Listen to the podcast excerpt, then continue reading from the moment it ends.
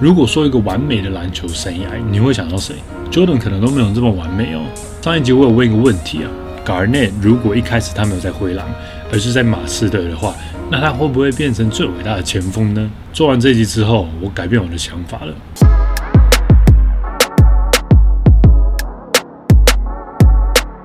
Hey, what's up, boy Skip to my l o o，欢迎来到我的篮球故事频道。那上一集呢，你们看完，你们有觉得我非常喜欢 Kevin Garnett 吗？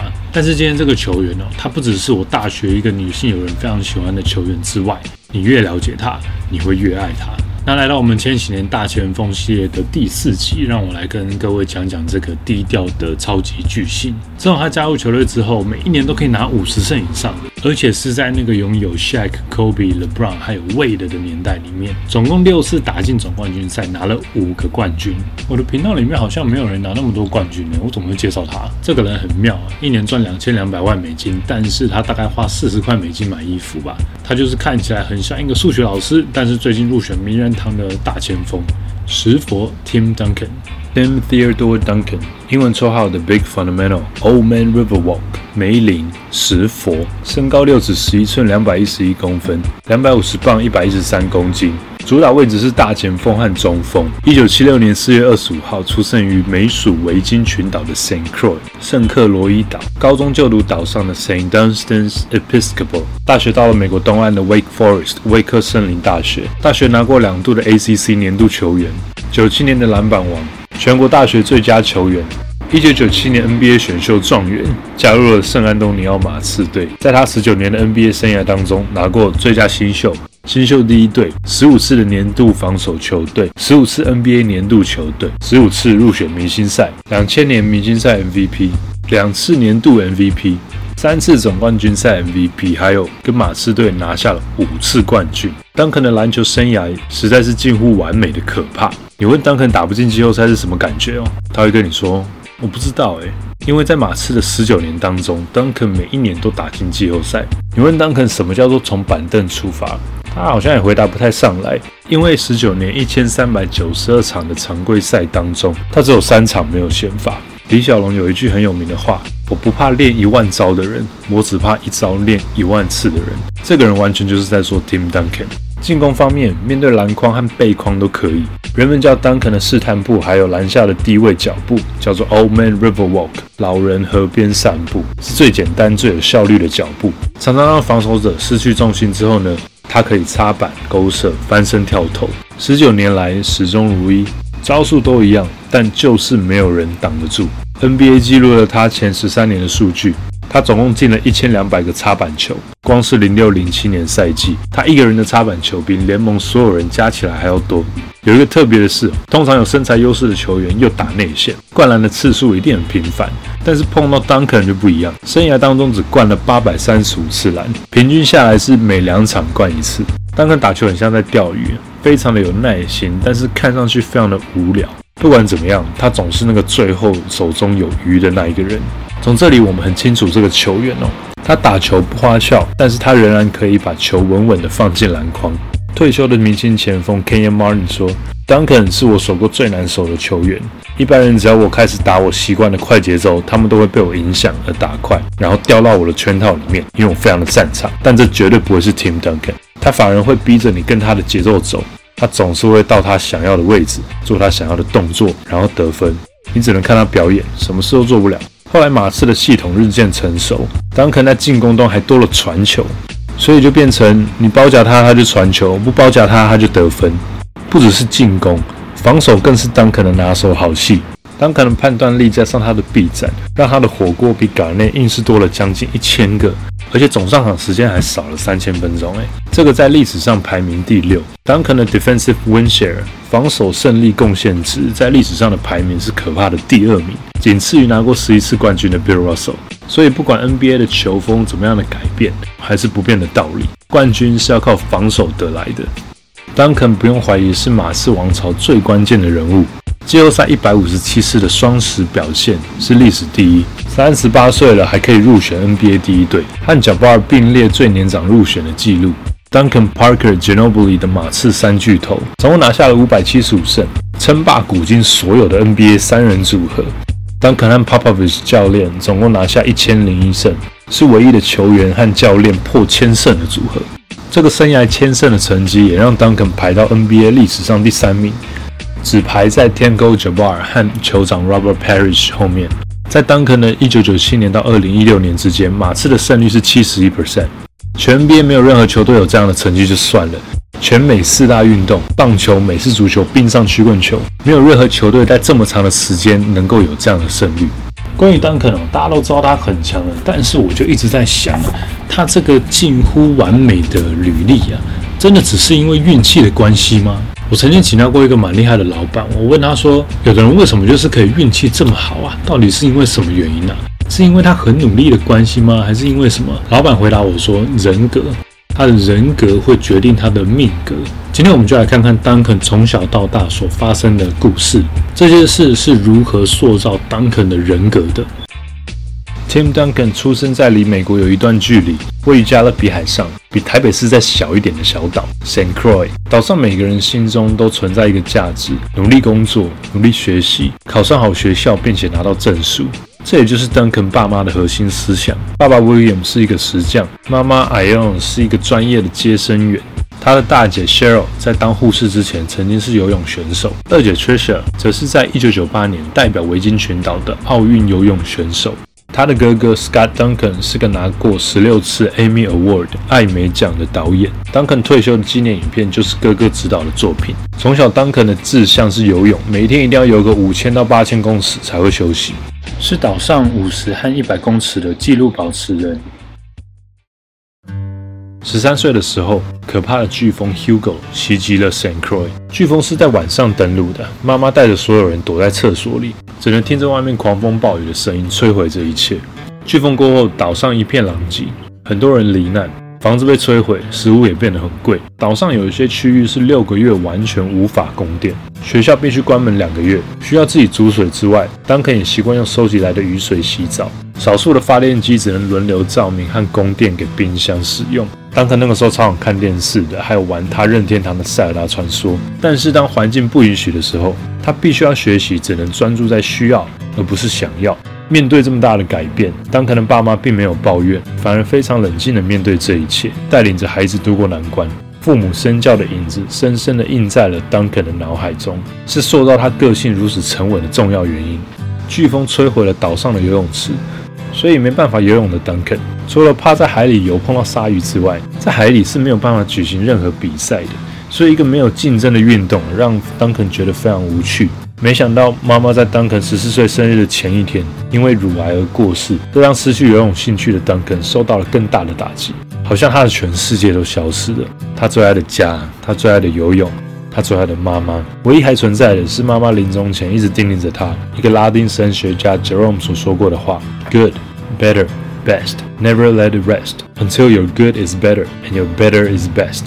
好，更好，最好，永不止息，直到好变成更好。更好，变成最好。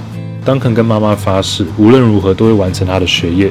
直到爸爸和姐夫慢慢的带领着当肯进入了篮球的世界，他才找到了压力和痛苦的出口。当肯不是一开始就很强了，相反的，他非常的不协调和笨拙。当时电视上没有什么篮球可以看，不过有当肯最喜欢的 Magic Johnson 就够了。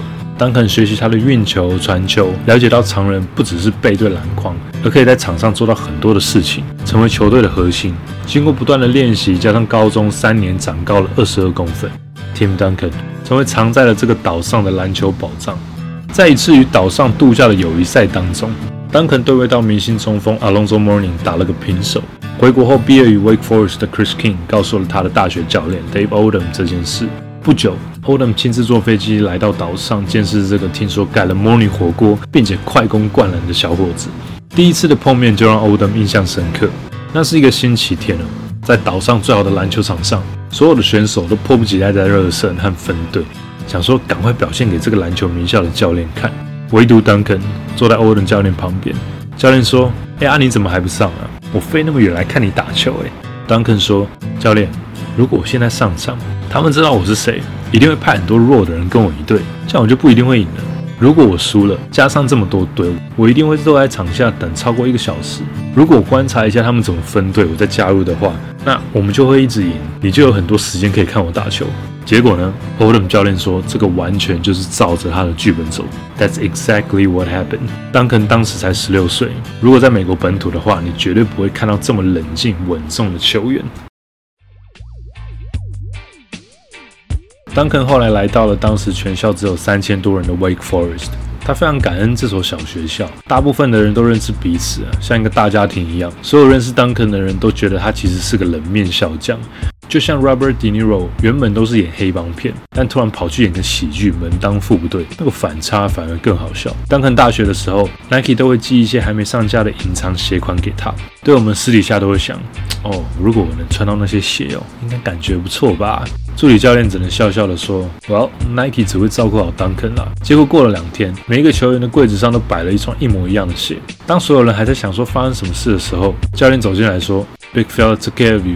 你们的大个子很照的。后来整个球季，Duncan 的球鞋都只穿的跟队友一样，不一样的不穿。他就是这样的人，让每一个队友都觉得他们是特别的。助教 Wayne Wright 说，Duncan 就是一股稳定的力量。不知道多少次在练习或比赛当中，当我压力很大或紧张的时候，Duncan 会把他的大手放在我的肩膀上，跟我说：“放轻松，我们会没事的，教练。”然后我这个大他四十多岁的人，竟然都会抬头看着他说：“也是啊，你说的对，我们很 OK 的。”原本一些规则的原因，丹肯第一年没有办法上场。第一年，丹肯就平均二十分、十四篮板，在 NCAA 的历史上，他是第十个能够在大学期间得超过两千分，还有一千五百个篮板的球员，也是第一个同时达到一千五百分、一千篮板、四百个火锅和两百个助攻的球员。如果当时大二的 Duncan 直接弃学加入 NBA 选秀，跟 Joe Smith、Rasheed Wallace 还有 Jerry Stackhouse 一起选的话，他可能也会当上状元。但是不管身旁的人或教练怎么劝说，不管 NBA 的薪水或剩下的课可以改成线上完成之类的，Duncan 丝毫没有一点动摇。他没有因为环境而忘了当年对妈妈的承诺，要拿到大学学位。从这里看得出来，Duncan 对承诺的重视和他的忠诚。丹肯是个非常体贴、善于观察人们反应，并且很爱思考的人。他的大学主修心理学，选修人类学和中国文学。丹肯的兴趣非常的广泛，他的乒乓球打得不错，喜欢打鸡蛋，爱打电动和看漫画，很喜欢车。最爱的电影是《The Crow》龙族战神，最喜欢的桌游是《Dungeons and Dragons》龙与地下城，还有大富翁。丹肯胸前刺了一个魔法师美领，背后的小丑则进化成一个有齿轮的轮胎。最爱的食物是牛排和虾子。他对刀很有兴趣，家里有一系列刀的收藏。来自加勒比海的 Duncan 喜欢雷鬼和饶舌音乐，鲨鱼和居高症是 Duncan 的罩门。不过很可惜，NBA 球队没有办法拿这两个东西去守他。Manu Ginobili 说，Duncan 完美展现什么叫做严以律己、宽以待人。当他表现不好的时候，隔天绝对是一大早到篮球场苦练。但是输球，他永远不会怪队友。而且他还会安慰队友。在有一次因为关键失误输球马努最不想跟任何人讲话的时候，是 Duncan 带他走出了低潮。法国小跑车 Tony Parker 十五年来一直是被教练 Popovich 紧迫盯的人对象，他的心理压力一直都很大。Parker 说，Duncan 的特别哦在于他的在乎，场上他在乎赢，但是场下他永远站在你这边。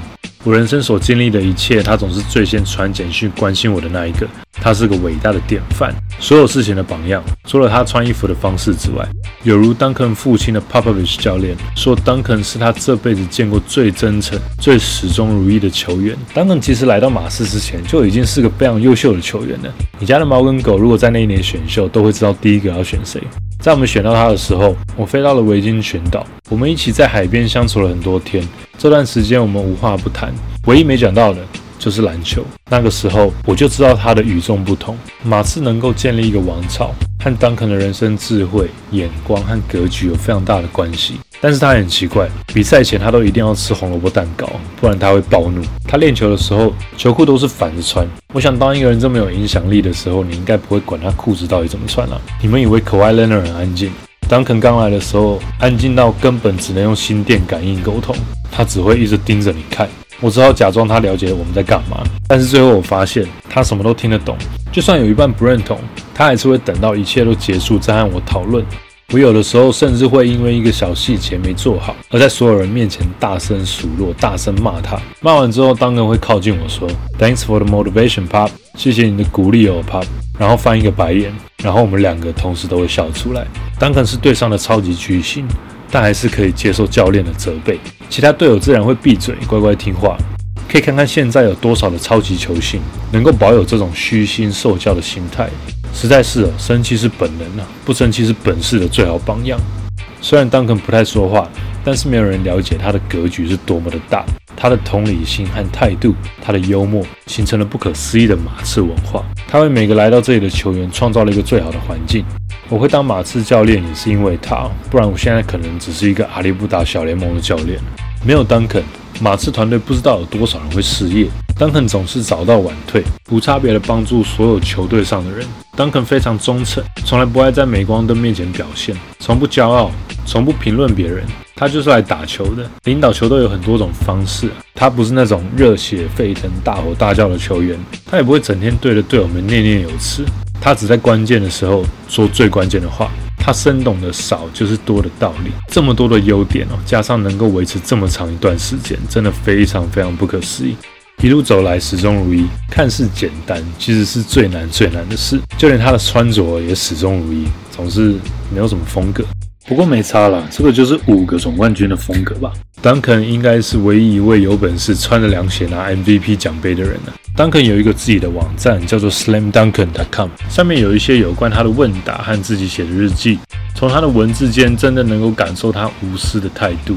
有一篇在回答对上太阳的绝杀三分，绝大篇幅都是在描述队友的细节。讲到自己的时候呢，他只说 Just a lucky shot。当中还有跟球迷讲球队最近的状况和最近的心情，以及面对联盟其他球队的态度。以 Duncan 的地位哦，他绝对是可以骄傲的。但如果那样的话，就不是我们认识的 Duncan 了。真的是越厉害的人，越知道自己的不足而越谦虚。反观整天吹嘘，好像害怕别人不知道他存在的人，和 Duncan 比起来啊，那个等级真的完全不一样。二零一六年七月十一号，没有风光的仪式，没有任何的倒数巡回丹肯安静地宣布了他的退休。同年的十二月十八号，马刺退休丹肯的二十一号球衣。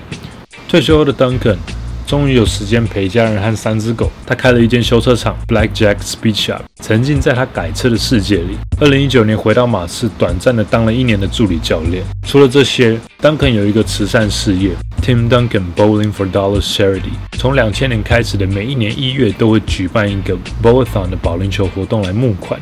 这些钱主要投入乳癌和前列腺癌的研究，其他则是提供一些没办法买保险的人医疗的花费。每年举办 Tim Duncan Charity Golf Classics 高尔夫球赛募款，和马刺基金会联合帮助学校孩童学习。还有 Duncan 的家 Saint Croix，他的大学 Wake Forest 周边地区的学校。记得 Duncan 十三岁时候的飓风吗？经过了那次五级的强风，岛上损害的程度其实到现在都没办法恢复跟以前一样。Duncan 致力于宣传自己的家乡，大力的募款，先投入二十五万美金之外，如果募款数字达到一百万美金，Duncan 自己还会加码一百万美金来重建他的家乡。这就是 Tim Duncan 用行动说话，实事求是大于哗众取宠，卓越大于关注，团队大于个人。最终胜利才是最有意义。Substance over style, excellence over attention, teams above self, winning above all else. Tim Duncan 没有 O'Neal 的霸气感人那戏剧般的性格，也没有跟 Nowitzki 一样美如画的投篮。这个人也太无趣了吧！当肯自己解释到为什么他让自己在场上这么的无聊。他说：“如果你让别人看到你很兴奋的时候是这个样子，那他们就会分辨出来你不兴奋就是很失落的时候的样子，你就会被他们抓到把柄，那你就有的玩了。”这个跟我在包麦篮球心态的第三集里面有讲到一个，当你的情绪上升的时候啊，你的稳定度就下降。所以这个在场上看似很无聊的球员，我们应该找不到有球员比他更稳定了吧？我觉得有一个人有一点点他的影子存在，那就是 Kawhi Leonard。那记得我一开始片头问的问题啊。如果冈内当时他不是在灰狼，而是他到马刺的话，那冈内会不会变成历史上最伟大的大前锋呢？这只是一个假设啦，结果真的很难说。不过我想到一个角度，你们可以思考看看。依照冈内的个性跟 Popovich 教练的个性，你觉得两个人在一起有可能像 Duncan 跟 Popovich 一样这么的合得来吗？可以在底下留言告诉我你的想法。其实哦，我觉得 Duncan 的个性，当我们在炒作谁是最强、谁第一的时候，他可能很悠闲的跟朋友在玩桌游吧。Duncan 才不会在意这种事情呢，对不对？他也说过，他其实不太设定一些太大的个人目标，比如说名人堂啊、MVP，都是团队的目标，或者是每一天每一天的小目标。不过正是这个每一天一点一滴累积的努力，造就了伟大的马刺王朝、马刺文化。哦，还有 Duncan 是非常有智慧的人呢。那最高级的智慧呢，其实就是幽默。那他也是个很幽默的人。所以今天听完当肯的故事之后，他的优点太多了。我希望大家可以从中学一点点东西，每一天学一点，每一天坚持做好那些小事，自然而然的，每一个平凡的我们，到最后都会变成一个很不平凡的人。我是 Skip 陈完路，我介绍很多退休的 NBA 球员。那这里有一个播放清单，里面有很多有趣的故事，我相信你们在别的地方绝对听不到。如果你喜欢今天的故事的话，你一定会更喜欢里面很多影片的内容。喜欢的话，记得帮我按赞、分享、订阅，加上小铃铛。下一集的线索，我看放在 IG 上面好了，也记得要加我的 IG。先这样子喽，That's it for me today. I'll see you next time. Peace.